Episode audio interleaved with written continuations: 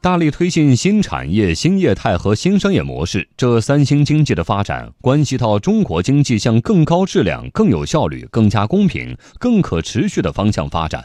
系列报道看三星经济新动能。今天请听第三篇：三星经济如何持续发力？采写央广经济之声记者丁华燕。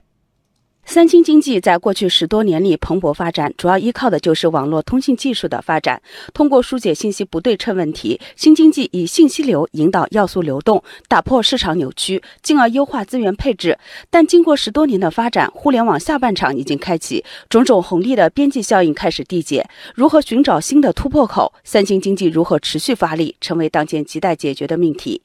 在解答这个问题之前，咱们不妨先从北斗系统不断深入应用的案例入手，进而获得启发。渭河水监测过去主要靠人工，目前分布在渭河流域的七十多个北斗监测点，正在不间断地对流域水位、流量、污染度等进行数据存储和分析，实现参数的超标报警，有力地保护了渭河流域的水生态。北斗金控事业部经理张钊说：“监测精准度可达毫米级，一旦坝体发生溃变，可以第一时间发现。”传统的人工对于大坝形变的监测管理，它不能做到二十四小时实时的监控管理。一旦人工巡检的间隙发生了水情险情，它是无法第一时间传回指挥中心。北斗它有着这个高精度。全天候、全天时的特点，它可以第一时间将险情传回控制中心，一旦发生险情，可以及时应对处理。在陕西电子工业研究院院长白小军看来，北斗应用不断深入的过程，就是技术与需求结合的过程。寻找一些更好的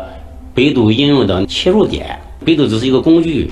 在什么地方来用，这需要需要发挥我们大家的这个聪明才智。来开辟一些更好的、更和老百姓的生活息息相关的这么一个应用的切入点。结合北斗的案例，国务院参事室特约研究员、原国家统计局总经济师姚景元分析，三星经济要想持续发力，一是要加强研发投入，持续创新技术；二是要和需求紧密结合，将科技成果与制造业、服务业、农业等更多领域结合起来，实现科技进步对全产业链的正向溢出，通过创新驱动来扩大自身的发展空间。我觉得一个呢，还是要使我们传统产业啊，能够得到进一步的改造升级。这一点呢，三星经济啊是很有作为的。比如说，我们搞互联网加，我们倡导三星经济和我们传统产业改造升级相结合，这是一个。第二个呢，紧紧的围绕着民生的需要，人民群众对美好生活的需要啊，这是一个了不得的空间。无论是从一产、二产到三产，它都包括在内。